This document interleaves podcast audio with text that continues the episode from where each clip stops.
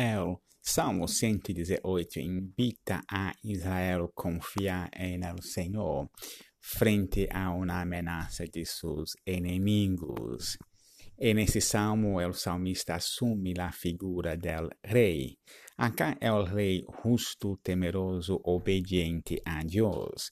E nesse sentido, é o rei que prefigura a pessoa de Jesus Cristo, é o Messias, é o verdadeiro rei do linhagem de David. E por isso esse salmo foi muito no Novo Testamento e aplicado cristologicamente.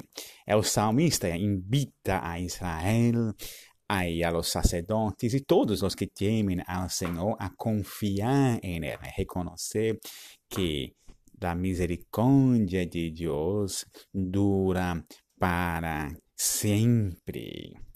Ele encoraja seus oyentes recordando outras experiências de angústia e dificuldade em que ele clamou ao Senhor e, e foi libertando.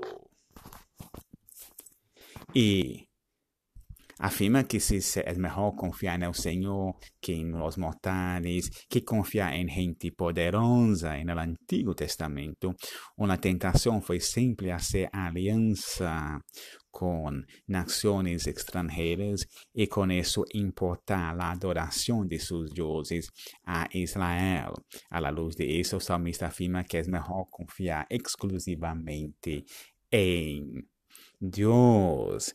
Em nos versos 10 e 14, el, el, el salmista reconhece que as nações estão rodeando, acosando e atacando a Israel, pero a nação é confiada, confiar em Israel e seu rei que vai a vencer e derrotar a essas nações com o poder de Deus e, e vai celebrar no acampamento das proezas do Senhor e o rei não morirá em la batalha, senão serão vistas as buenas obras de Deus. Então, no verso 19, temos então uma, a expectativa do regresso do rei e dos seus exércitos vitoriosos a Jerusalém e el tempo clama, pedindo que se abram as poetas para que o exército vitorioso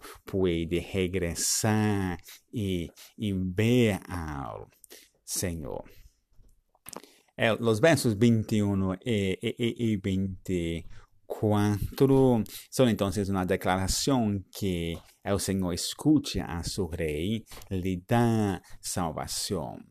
E no contexto do verso 22, a piedra que os construtores rechazaram é provavelmente uma referência à natureza pequena de Israel, para Israel que as nações han rechazado va a ser la piedra angular.